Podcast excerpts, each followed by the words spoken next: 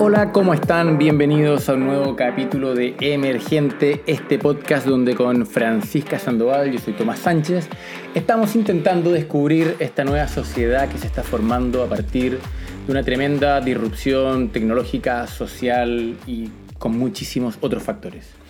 En el capítulo de hoy queremos conversar sobre dos temas.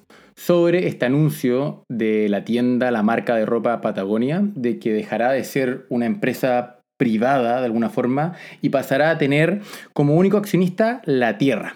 Y el segundo tema que tenemos es sobre medicina personalizada para el que tenemos un tremendo invitado, Benjamín Caballero, director de medicina personalizada del laboratorio Roche. Sobre el primer tema, a ver, ¿cuáles, ¿cuáles son las noticias? Yvonne Junard, que es el, fundador y principal accionista de Patagonia, anunció que ahora en adelante la empresa sería realmente pública, en el sentido de que el dueño de la empresa va a ser una fundación que tendrá como único objeto combatir el cambio climático. Y esto, de alguna manera, hace eco de cuál ha sido la historia de esta empresa y permítanme que les cuente un poquito sobre esta. Si les interesa, les recomiendo mucho el libro Let My People Go Surfing o Dejen a mi gente ir a surfear, que es una biografía y una historia sobre la empresa donde Yvonne Chouinard cuenta cómo fue su proceso de terminar siendo un empresario. Y lo interesante es que este tipo nunca buscó ser un millonario ni un empresario. Él era simplemente un hippie en California que empezó a fabricarse sus propias em, herramientas para escalar, que después terminó siendo la empresa que hoy día conocemos como Black Diamond, y después empezó a hacer ropa y es lo que hoy día conocemos como Patagonia. Pero lo interesante ha sido su consecuencia y por lo tanto su liderazgo a la hora de prácticas empresariales y del mundo del management. Y permítanme contarles una, una, pequeña anécdota que se dio a principios de los 80 que Yvonne relata en su libro. Y es que él, a principios de los 80, teniendo ya una compañía con cientos de empleados, facturando muchos millones de dólares y, y, de alguna manera abrumado por esta tremenda responsabilidad de ser un empresario de tal calibre, va a ver a un consultor, a un gurú del management de la época y le dice, estimado gurú, ¿qué hago? Y el tipo le responde, bueno, dime por qué tienes tu empresa. Y Yvonne Chunard, de alguna manera sorprendido, lo piensa un poco y le responde, mira, lo que me gusta de, esta empresa es que puedo donarle mucha plata a muchos grupos ambientalistas. Y por lo tanto, el gurú le responde, en ese caso, vende tu empresa, te la van a comprar probablemente en cientos de millones de dólares, esa plata la metes a un fondo mutuo y te va a dar una rentabilidad que te va a permitir vivir bien, viajar por el mundo, surfear, escalar, lo que te, te gusta, y al mismo tiempo vas a tener suficiente plata de, esa rentabilidad para poder eh, donarle a todos estos grupos ecologistas. Junard se va a la casa, de alguna manera consternado y sorprendido por, por esta recomendación, y finalmente se da cuenta de que su propósito es más, es más profundo que eso, y que tiene que ver con que Patagonia se transforme en un ejemplo de cómo las empresas pueden ser. Pueden ser en sus prácticas de recursos humanos, cómo pueden ser en sus prácticas de estrategia, cómo pueden ser consecuentes a la hora de ser realmente una empresa sustentable cuando estamos hablando de la mitad de los años 80, cuando este tema, el tema de la sustentabilidad y el cuidado del medio ambiente era menos tema, ¿cierto? Y por lo tanto, se dedicó a trazar un camino de una empresa que fuese consecuente y fuera capaz de liderar en términos de sustentabilidad. Muy, muy, muy muy a la vanguardia, fue la primera empresa en transformarse en una empresa B, ¿cierto? Estas empresas que, que, de alguna manera declaran que su único fin no es la rentabilidad, sino que también el impacto ambiental y social. Eh, fue la primera empresa, si no me equivoco, una de las fundadoras de, de la iniciativa One for the Planet, donde las empresas donaban un 1%, de sus ventas o un 10% de sus ganancias a eh, iniciativas justamente de sustentabilidad. Y finalmente adoptaron una serie de temas cambiando sus métodos de fabricación, sus métodos de compra, de proveedores, de usar materiales más sustentables. Muchos de ellos terminaban por afectar eh, la rentabilidad de los productos, tener que subir precios, etc. Pero siempre manteniéndose consecuente a ser una buena empresa para el planeta. ¿Bien? Y eso generó un, un tremendo caso de estudio, eso generó un, ejemplo, fue inspiración para muchos emprendedores de cómo efectivamente se podían manejar y se podían liderar las empresas. Y creo que hoy día el nuevo anuncio que hace hace una semana atrás Yvonne Schunard es nuevamente un tremendo cambio de paradigma y es nuevamente un tremendo hito de liderazgo de cómo podrían ser las empresas el día de mañana. Porque en el fondo lo que nos tenemos que preguntar es, bueno, ¿qué pasa ahora si es que tú eres empleado de Patagonia, eres proveedor de Patagonia, eres cliente de Patagonia y te das cuenta de que todo lo que hagas con ellos va a tener como único objetivo genuino, no declarado, no marquetero, no, no, de, de alguna manera indirecto, a combatir el cambio climático. ¿Cómo esas personas hoy día estarán más comprometidas o no? Cómo hoy día eso puede ayudar a articular y a, alinear a un sistema económico que, se organiza en torno a esta marca y esta empresa. ¿bien? Y creo que eso deja la puerta abierta a qué es lo que pueda pasar con futuras organizaciones que pudieran seguir un camino así. No estoy hablando solamente de, organizaciones que ya existen y son enormes y que puedan transformarse de la noche a la mañana en una fundación. En este caso de que todas todas las acciones de la empresa Patagonia pertenecen a una fundación, sino que también como un modelo tal vez de emprendimiento, como el día de mañana un, startup puede decir desde el primer día, yo voy a tener este propósito y por lo tanto toda la plata va para este fin. para tomar un ejemplo chileno, es el caso de la compañía Late, ¿cierto? Que eh, producen agua mineral, tienen eh, papel higiénico, em, detergente para la ropa y otros em, elementos básicos para la casa, pero justamente con la promesa de que toda la rentabilidad de esa empresa termina siendo donada a diferentes organizaciones sin fines de lucro. ¿bien? Y eso creo que es interesante, es una tremenda innovación a la hora de cómo se plantea un nuevo paradigma económico y social en torno a las empresas, bueno, y valga la redundancia, en la sociedad en sí. Espero sus comentarios porque creo que es un tema que vale la pena conversar. A mí un tema que personalmente me, fascina, por lo, mismo, es parte de, lo que escribí y abordé en, el libro Public Inc. Y ahora, tocando el segundo tema, el mundo de la medicina personalizada. Esta es probablemente una de las industrias que más afectada de manera positiva se está viendo por el cambio tecnológico. Y es que históricamente muchos de los estudios clínicos y y mucho de, la investigación en el mundo de la medicina estaba acotada en base a la, a la capacidad de recolectar datos. ¿bien?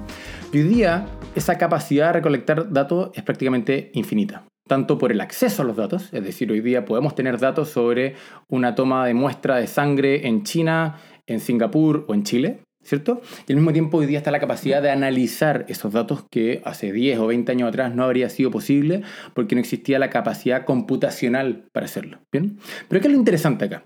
Es que tiene que ver con que los datos de otras personas, es decir, de cualquier persona en el mundo, cuando se analizan, no solamente para la investigación en el desarrollo de una medicina o una droga, sino que a la hora de hacer diagnóstico y de especificar de manera más detallada y precisa los tratamientos, los datos de cualquier persona, en base a estadística, y en el fondo estadística avanzada, ¿cierto? Es capaz de ayudar a un médico hoy día a hacer un mejor diagnóstico y un mejor tratamiento que se adecue a características, es decir, las características de cada uno, ya sea por un historial pasado, por grupo geográfico, por tu tipo de alimentación, por cualquier característica genética que tengas, ¿bien? Y eso sin duda es fascinante. Y eso a su vez avanza y da un paso importante a la hora de la prevención. Es decir, no estamos hablando de cómo todos estos datos pueden ayudar al día de mañana a precisar mejor cuál es el diagnóstico o el tratamiento correcto, sino que también cómo estos datos te pueden empezar a contar de cuáles son los mejores métodos para prevenir. Bien, y sobre eso vamos a conversar hoy día con Benjamín Caballero. Vamos a esa entrevista. Soy Benjamín Caballero, eh, actualmente director del área de medicina personalizada para Laboratorio Roche, acá en Chile. Eh, un gusto estar con ustedes en este podcast de Emergente y buscando qué saldrá de la conversación de hoy. Oye, muy, muy bienvenido Benjamín, muchas gracias por tu tiempo. Y tal como, como lo estaba diciendo, creo que este es un, un tema tremendamente emergente, el cómo la medicina hoy día está cambiando a pasos agigantados. Cuando uno ve y le pone un poquito de perspectiva a la humanidad, la verdad es que hemos doblado la expectativa de vida en los últimos 100 años. ¿Cómo crees tú que se vienen los próximos 100 años de medicina en la humanidad? Bonita pregunta. ¿eh? Yo creo que, tenemos grandes desafíos, de hecho. O sea, eh, si pensamos lo que ocurría antes, que hace unos, eh, no sé, los años 50, la información de medicina en general se duplicaba cada 7, 8 años, más o menos. ¿ah? En la actualidad, la información se está duplicando cada 72 horas aproximadamente. Entonces, estamos en un momento donde estamos generando una gran cantidad de información, una gran cantidad de datos. Tenemos obviamente a una población eh, que cada vez es más grande, ya somos más de 7 mil millones de personas en el mundo. Cada vez estamos viviendo más, eh, no necesariamente mejor de cierta forma, y tenemos obviamente condiciones donde las enfermedades crónicas siguen prevaleciendo. Entonces tenemos desafíos muy grandes para el futuro de lo que viene en salud. O sea, los grandes temas de salud se resolvieron teniendo eh, agua potable, teniendo eh, antibióticos eh, y otras soluciones bien concretas que se fueron dando a nivel poblacional. Pero ahora se nos vienen desafíos mucho más grandes que requieren una transformación de todo el sistema para poder entregar cierto los, los outcomes clínicos y, la salud en general, que yo creo que todos cuando la, tenemos y podemos gozar de ella, sabemos lo importante que es. Yo creo que no hay nada más eh, evidente que cuando uno tiene algún problema de salud o algún familiar tiene un problema de salud, uno evidencia lo importante que es la salud en sí. Por lo tanto, para los próximos 100 años sí se nos vienen grandes desafíos. Y Benjamín, si no me equivoco, y es parte de lo que vamos a conversar hoy día, ¿cierto? Es cuando pensamos en esa nueva estructura y ese nuevo paradigma en torno a la salud, todo eso parte porque hoy día, como tú ya lo sugerías, tenemos muchísima data, ¿cierto? Entiendo que hoy día mucho de esa data tiene que ver con hacer análisis con inteligencia artificial y con Big Data en torno a, la a modelos con nueva medicina y lo que hacen los laboratorios. Pero cuando tú, como director de medicina personalizada, ¿cómo está cambiando eso? O mejor dicho, ¿qué significa medicina personalizada hoy día gracias a la cantidad de data que tenemos? Mira, te, lo pongo bien en simple, ¿eh? Eh, porque por un lado tenemos la data en general, las tecnologías que nos permiten colectarla a través de, distintos dispositivos. Seguramente eh, más de alguna de las personas que nos está escuchando en este minuto tiene ya sea algún reloj inteligente, algún celular inteligente, algunos más ah, osados quizá ya están usando anteojos, etc. Por lo tanto tenemos un tema de que la tecnología está avanzando, la data está ahí eh, el tema es cómo analizamos esa data, cómo tenemos insight de valor clínico para que esa data tenga un, valor más allá. Entonces, el desafío está justamente en combinar todo lo que es tecnología, datos y analítica para entregar respuestas a preguntas claves relacionadas a salud. Y es ahí donde, si dividimos esto en, dos grandes partes, ¿cierto? Eh, toda esa información por un lado que viene de ya sea estudios clínicos, información del mundo de la vida real con todos estos dispositivos y otras cosas, em, la colectamos de una manera inteligente, buscando respuestas que, vayan desde el colectivo, es decir, desde la gran cantidad de información que se, se puede obtener de todas estas personas para responder preguntas individuales eh, a través de una investigación y desarrollo obviamente bien dirigida, podemos ir avanzando en torno a tener respuestas específicas para problemas de salud actuales.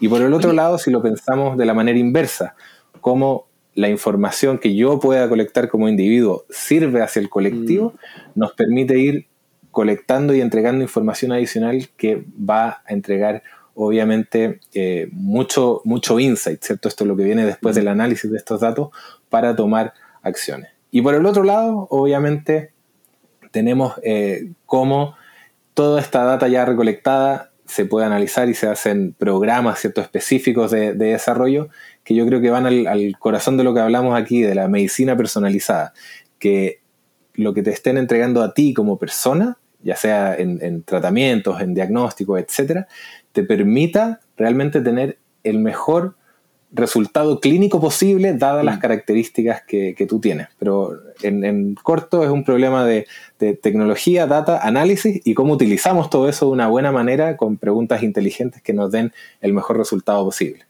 para intentar refrasearte, porque como es un tema nuevo me imagino que más, más de alguien que nos está escuchando puede haber quedado medio confundido.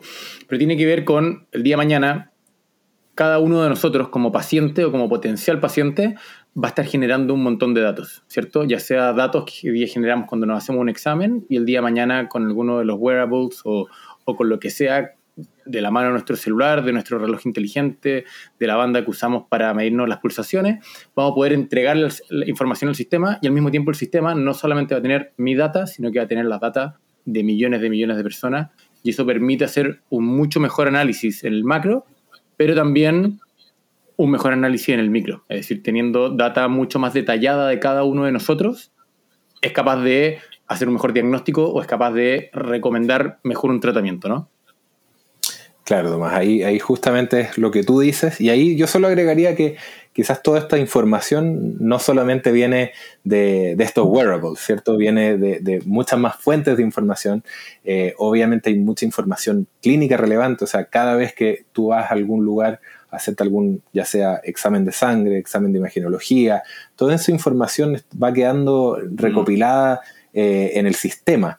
Eh, obviamente hay gran cantidad de, avances en el análisis de, imágenes, por ejemplo, en temas de mamografía, en términos de, cáncer de pulmón, pero el, core es que independiente de dónde venga la data, toda la data colectada tiene que responder a una pregunta específica y el análisis de esa data con las distintas herramientas que tenemos, ya sea inteligencia artificial u otras, eh, va a permitir que se puede entregar una mejor toma de decisión clínica para ti como paciente. Yo creo que independiente de, cómo y dónde se recolecta la data, tenemos que siempre poner al tema de un paciente en el centro y que la información sea útil para una toma de decisión y no solamente que colectemos datos clínicos por colectarlos.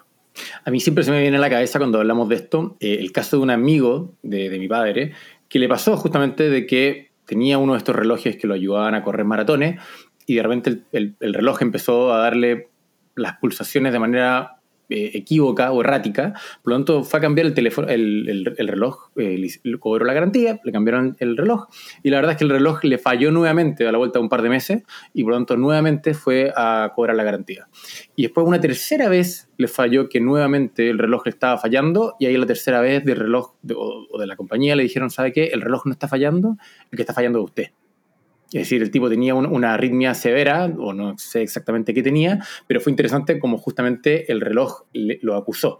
Y, para no quedarnos, como decías tú, en el tema de los wearables, también, si, para refrescar parte de lo que tú dijiste, acá tiene que ver con que en el fondo todos los exámenes que hoy día el mundo hace, y digo el mundo porque justamente son, todos los, son potencialmente todos los pacientes del mundo, hoy día que es un examen, entre comillas, completamente privado y comillas tonto, ¿cierto? Que se queda guardado en un cajón, el día de mañana de manera anonimizada podría ser usada como, eh, como un input para hacer análisis de datos y entender, como tú decías, em, ya sea imaginología o exámenes de laboratorio que nos permitan hacer un mejor análisis. Claro, porque si, te fijas aquí lo que tú me comentas, yo creo que más de alguno lo, ha vivido y son ejemplos que están saliendo ahora eh, también promocionales de estos dispositivos.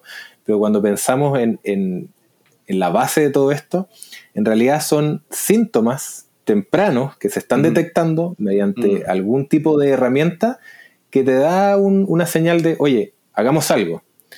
Y yo creo que eso es clave para distintas patologías. Y, si pensamos, no sé, en, las demencias, sabemos que en la actualidad, no sé, en, el mundo hay 50 millones de personas viviendo eh, con, con, algún tipo de demencia. Esto un par de años más allá, el 2050, se sabe que se va a más que triplicar. ¿ya? Y lo que también se sabe es que los síntomas, así como el que tú describías de este paciente con el reloj eh, cardiológico, muchos de estos síntomas parten 10 o 20 años antes. Entonces, si ya somos, logramos detectar con herramientas el, la detección temprana de estas patologías, como en el caso de Alzheimer, solamente 5 años antes, sabiendo que la patología se puede empezar a desarrollar entre 10 y 20 años antes. Podemos reducir en 50 millones la cantidad de población que pueda estar enferma con esta patología. Entonces eso es como un ejemplo, lo que tú me decías del corazón, si lo podemos replicar en otras patologías, es poder tener herramientas que te detecten esa enfermedad antes mediante la colección ¿cierto? de datos, como en, el caso del reloj es más fácil, eh, en el caso de patologías más complejas como Alzheimer obviamente no, pero eh, existen algunas herramientas que van en esa línea, es buscar esa prevención y, poder estar constantemente eh, testeando esta hipótesis y pudiendo, ¿cierto?, tener un factor de prevención que al final del día están detectando cosas en ti para poder indicar qué tratamiento o qué acción médica tomar al respecto. Benjamín, ahí mencionaste dos temas que son muy interesantes. Por un lado, dejaste la, puerta abierta para, hablar de, prevención y que de una u otra forma cambie en buena medida el, paradigma en torno a la medicina, ¿cierto?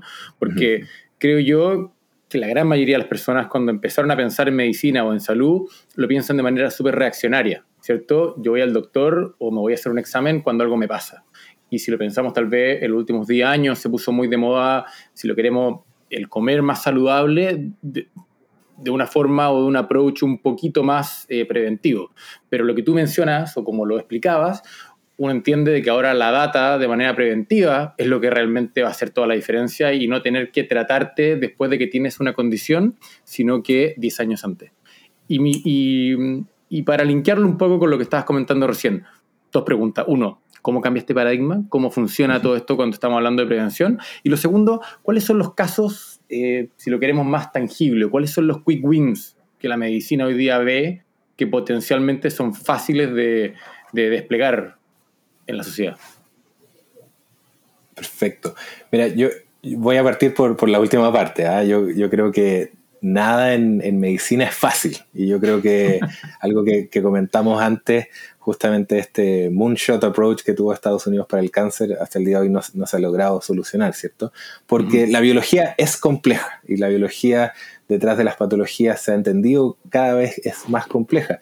Pero también eso ha abierto una ventana de oportunidad para poder entregar ciertos tratamientos cada vez más personalizados. Pero cuando hablamos de medicina personalizada siempre pensamos como en diagnóstico, tratamiento. Y lo que estamos hablando acá quizás es más un cuidado personalizado, que involucra más aristas que solo el diagnóstico, sino que esta colección de datos que hablábamos anteriormente. Pero tomando tu punto de, de la parte de prevención, yo creo que es súper importante comenzar a detectar qué herramientas tenemos para poder diagnosticar, ¿cierto?, cada vez más temprano y de mejor manera. Te doy otro ejemplo, porque yo creo que siempre es bueno ir eh, de, cierta forma aterrizando ciertos mensajes. Exacto, es, necesario, sobre todo cuando hablamos temas tan, no sé, de vanguardia, que de repente quedan muy abstractos. Y ahí, por ejemplo, te voy a dar dos quizás. ¿ah? Al día de hoy, más de la mitad de los pacientes que sufren de, cáncer de pulmón eh, son diagnosticados de una manera tardía. Es decir, ya sea por A, B o C, no se chequean, obviamente es una enfermedad bastante silenciosa eh, y obviamente las, tasas de sobrevida son relativamente bajas a 5 años, no son más allá del 5 o 7%. Pero si tuviésemos un diagnóstico temprano, y este dato yo creo que, que va a quedar bien sorprendido, solamente cambiando ese diagnóstico más tempranamente, podemos hacer que esa tasa de, sobrevida a 5 años sea de casi el 60%. O sea, estamos hablando de 10 veces más lo que tenemos en la actualidad. ¿ya? Y, quizás también en otra, otra patología, la, la retinopatía diabética, ¿cierto? Donde vas perdiendo la visión poco a poco, ocurre más o menos lo mismo. O sea, si, si no se te detecta a tiempo, vas perdiendo la visión. Y en ese caso, el 98% de los pacientes, si tuviese alguna herramienta para poder ser detectado de forma temprana, pudiese revertir esta situación y prevenir, ¿cierto?, quedar, quedar ciego. Entonces, esos son puntos donde la detección temprana habla de que realmente tiene una consecuencia clínica muy, muy favorable, pero son las herramientas las que necesitamos ir desarrollando eh, y tomando información a gran escala para que esas conclusiones sean cada vez más específicas y podamos traer esto, ¿cierto?, a, todas las personas del mundo. Oye, Benjamín, ¿y, cuáles son justamente esas herramientas? Es decir, ¿cuáles son los cambios que tienen que existir en el sistema de salud o los cambios que tienen que existir en nuestra vida cotidiana para poder hacer esas detecciones tempranas? Mira, va a depender obviamente caso a caso y eso yo creo que, es algo bastante evidente producto de cómo estamos eh, viviendo el día a día. Sin duda, y, yo aquí es algo que tampoco hago, los, controles rutinarios sí son importantes. Eh, por algo se, debiesen hacer, te, pueden detectar ciertas cosas. Eh, pero lo segundo quizás aquí es tener un, interés por, la salud propia, ¿cierto? Y mm. empezar a entender que la responsabilidad número uno es individual, es personal. Y quizás lo, número, lo, segundo que uno podría hacer es cómo yo contribuyo eh, un poquito más eh, holísticamente al, sistema de una manera más, más generosa, ¿cierto? y, puedo empezar a contribuir quizás con datos. Eh, eso es una visión bien personal. Hay encuestas que cuando te explican para qué se usan los datos, obviamente hay mucho mayor acceso a, poder compartirlos. Em, ningún problema de salud es fácil y claro de resolver, pero sí ya contamos con herramientas, algunas en, oncología, otras en, en, otras patologías más neurodegenerativas, donde lamentablemente en este minuto es cuando ya padecemos de la enfermedad, ¿cierto? Entonces ahí podemos buscar opciones de, diagnósticos un poquito más precisos, aquí todo lo que es medicina de precisión, para poder tener opciones terapéuticas posteriores que vayan bastante dirigidas hacia las condiciones que yo tengo. Y por otro lado, quizás herramientas de, de monitoreo, porque cuando tenemos un tratamiento disponible, Em, el cómo se realiza en estudio clínico es muy diferente a cómo ocurre después eso en la vida real. Entonces necesitamos herramientas para entender si mm. lo que se nos está entregando eh, está haciendo el efecto que tenemos o no, eh, o que se espera en realidad. Y aquí quizás me, me puedo ir a un ejemplo de, esclerosis múltiple, ¿cierto? Donde eh, la pérdida neuromotora es algo evidente que se puede ir midiendo. Y cuando tú vas al, al doctor, probablemente no recuerdas todo lo que ocurrió tu última semana, menos tu último mm. mes. ¿Para qué hablar de los últimos seis meses? Y eso ocurre con algunas patologías. Te, hacen preguntas específicas en un momento del año eh, donde la información viene de lo que tú puedas pensar y recordar en ese minuto. Entonces, ¿por qué no pensar en herramientas como biomarcadores digitales o estos wearables que nos vayan monitoreando y ayuden a esa toma de decisión? Por lo tanto, yo creo que por eso decía lo de tener el interés en la salud propia y, mm. qué mecanismos puedo hacer para poder fomentarla y ayudar a que todos mis outcomes clínicos sean lo mejor posible. Oye, Benja, bueno, es que ahí también abriste la puerta a dos temas enormes, ¿cierto? Uno, yo lo pienso cuando tú dices cómo uno tener un approach muchísimo más preventivo, pero ahí al mismo tiempo de una u otra manera cambia el sistema, el sistema salud, ¿no? Porque el sistema salud de nuevo, no soy un experto en este tema, pero está como diseñado de manera reaccionaria. Es decir, todo parte cuando a ti te duele algo, te dejan ir al doctor. Y, es casi que al revés. Si es que no te duele nada, no te dejan ir al doctor, no puedes hacerte un examen o, es mucho más caro, tienes que pagarlo a tu bolsillo, es mucho más enredo. Y por otro lado, algo que tal vez puede sonar medio técnico, pero que porque, porque estaba relacionado en temas de data, entiendo lo, lo relevante y al mismo tiempo lo complejo que es, que tiene que ver con los permisos del uso de datos. ¿Cierto? Y, y, como, y normalmente por defecto nadie puede usar los datos, pero al mismo tiempo sabemos eh, la exponencialidad del beneficio social que tiene si es que yo permitiera de que el examen de sangre que me hice la semana pasada lo pudieran usar para lo que sea que alguien esté investigando. ¿Qué crees tú? Y creo que con esto vamos cerrando la conversa porque creo que va a dar para una segunda. Eh, son los temas que tienen que cambiar en el sistema actualmente para que esos dos temas puedan ser articulados. Por un lado, el tema de que efectivamente la prevención esté al centro del sistema y dos, para que los datos puedan ser utilizados. Perfecto, Tomás. Eh, sí, la verdad es que el, tiempo lo va. Eh, en el primer punto, mira, yo, creo que esta es una, pregunta que, quizás aborda un capítulo completo, pero obviamente el, el, sistema se necesita preparar para lo que viene. Lo comentábamos al inicio, ¿cierto? Eh, tenemos una población que está creciendo, que está envejeciendo y donde las enfermedades crónicas son lo que está prevaleciendo. Entonces necesitamos tomar medidas desde ya para que justamente todo lo preventivo pueda ir mejorando las condiciones de la población completa. Eh, para eso obviamente hay, múltiples programas, yo creo que ejemplos a nivel eh, mundial y también nacional, donde necesitamos preparar el sistema para prevenir más que curar. Obviamente curar va a seguir siendo una parte muy importante, pero se necesita una transición y yo creo que ahí es donde la conciencia de la salud, el awareness de la salud y todos estos conceptos que, hablamos de vida sana, eh, sí se tienen que tomar muy a conciencia y, no esperar a que padezca de algo o sienta algún síntoma para tomar eso, esas acciones.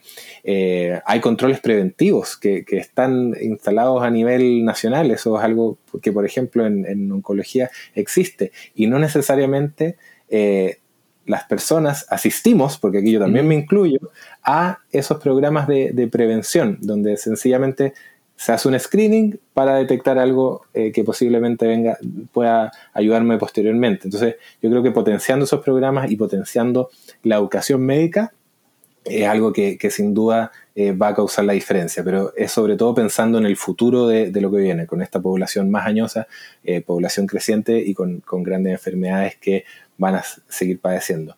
Y en el segundo punto, yo creo que es muy relevante lo que tú dices, o sea, aquí la información es de cada individuo y de cada paciente y se deben cuidar todas las normas de protección de datos para que eso sea siempre el estándar. Aquí siempre se debe proteger la, toda la parte de, identificar los datos, anonimizarlos para poder responder también preguntas específicas y no empecemos a utilizar eh, los datos clínicos o, la data que se puede aceptar entregar. Yo creo que cada uno de los que tiene este celular acepta entregar muchos de los datos, pero que sean con un fin específico, que, no empecemos a explorar cosas eh, con, resultados que no sabemos hacia dónde van a ir.